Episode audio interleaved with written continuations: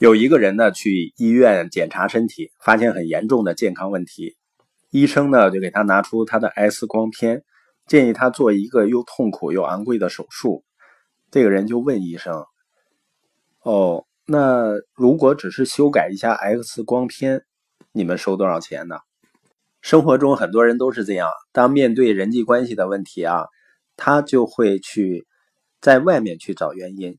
试图呢去改变外面的一些状况，应该是呢停止去抱怨别人，然后去检醒自我，努力解决自己面临的问题。因为造成我们问题的第一个人是谁呢？是自己。喜剧演员杰克呢曾经自嘲说啊，回首往昔，生活呢就像障碍大赛，而自己就是那个最大的障碍。对于大多数人来说，我们仔细想一想。在我们前进过程中，最大的障碍是谁呢？彼得罗斯说呢：“如果我要把对自己问题负责的人抓来揍一顿，那我可能几个星期都爬不起来。”所以这一节播音呢叫镜子法则，就是对照镜子自我反省。有一次呢，约翰和他一个老同学共进午餐，这个老同学呢第一份工作也是在小教堂做牧师。吃饭的时候呢。老同学就谈到他教堂的会众，他说呢，教堂董事会里这个人是疯子，委员会会议上那个人有毛病，在做辅导时又碰上个傻子，和他们在一起简直令人头疼。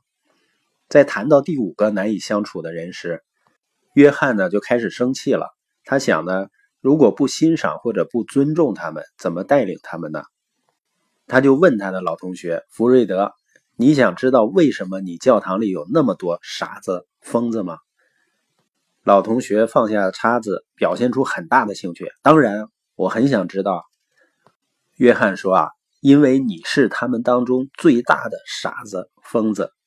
也就是说，福瑞德呢就是问题本身。那以后不久呢，福瑞德就离开了那家教堂，转到了另一家。”没过多久呢，他又认为新教会也到处都是疯子、傻子和有毛病的人。因为一个人，当你认为别人是问题所在的时候，你很难去改变别人，会引起更大的人际关系的冲突。当我们认为自己就是问题本身呢，我们就会愿意改变和成长自己。实际上，自己的心态啊、愿景啊、期望啊，是我们迈向未来的最大障碍。